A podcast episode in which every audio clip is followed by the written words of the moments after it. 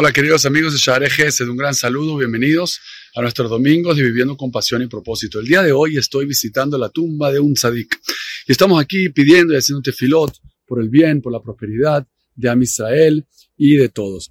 En estos lugares llama la atención pensar por qué las personas van a tumbas de personas tzadikim, de personas justas, y rezan en su lugar. ¿Acaso no puedes rezarle directamente a Dios? ¿Por qué vas a un lugar así? ¿Qué santidad o qué tiene de especial este tipo de lugares? Y la verdad es que un yehudí, una persona judía, siempre puede abrir su corazón y conversar abiertamente con su creador, con Dios bendito, y lo va a escuchar, lo va a entender y siempre puede entender cualquier lenguaje en tus propias palabras, mientras las palabras salgan en corazón, son sinceras y seguramente que esas tefilot, esos rezos van a ser bien recibidas. Sin embargo, hay un concepto en la Torah muy interesante que es que los sadikim, la gente justa, bemitatam kreuim haim, incluso después de su muerte física, después de su desaparición física, siguen vivos siguen existiendo. ¿Y a qué se refiere eso?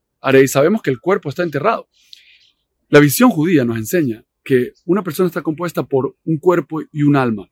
El cuerpo está hecho de tierra, de polvo de la tierra, y el alma es un ente espiritual. Y es lo que realmente nos da la vida y es lo que realmente se llena de nuestras acciones. Cuando una persona en su vida llenó su vida de buenas acciones, llenó su vida de un sentido claro de propósito, llenó su vida de bondad, de, realmente una vida correcta, una vida donde explotó su potencial al máximo y dio el máximo valor posible a Am Israel y al mundo. La presencia, la luz que irradia esa neshama, esa alma de esta persona, sigue presente y sigue viva a pesar de que su cuerpo ya esté separado. Cuando una persona muere, su cuerpo y su alma se separan. El cuerpo acaba siendo enterrado en una tumba, pero su alma, su presencia, su luz sigue vigente y sigue existiendo. Y obviamente, cuanto más grande sea la luz, más va a existir y más va, va, va a trascender. Por lo tanto, los grandes personajes, los grandes tzadikim, siguen vivos en el sentido de que su, no solamente su legado, su historia, sino su presencia,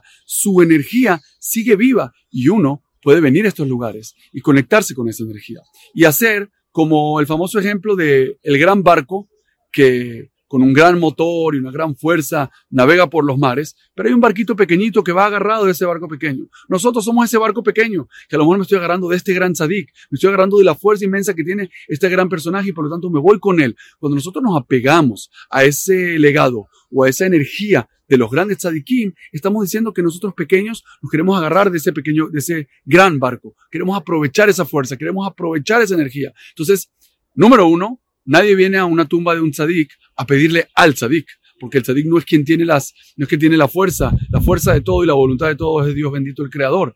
Pero aprovechamos esa energía, aprovechamos esa bondad, aprovechamos el, la manifestación de este hombre bondadoso en el mundo para pedirle a Dios bendito que abra las puertas de todas nuestras peticiones y podamos verlas para bien de nosotros y para bien de todo Israel. Los dejo con este mensaje de este espectacular lugar y quiero que cada uno de nosotros piense y vea cómo yo puedo convertirme en alguien cuya energía perdure. ¿Cómo puedo hacer para yo convertirme en alguien inmortal, para que mi presencia exista igual que la de estos grandes tzadikim? Lo dejo aquí con este gran saludo y nos vemos acá otra semana en nuestros domingos viviendo con pasión y propósito. Todo lo mejor.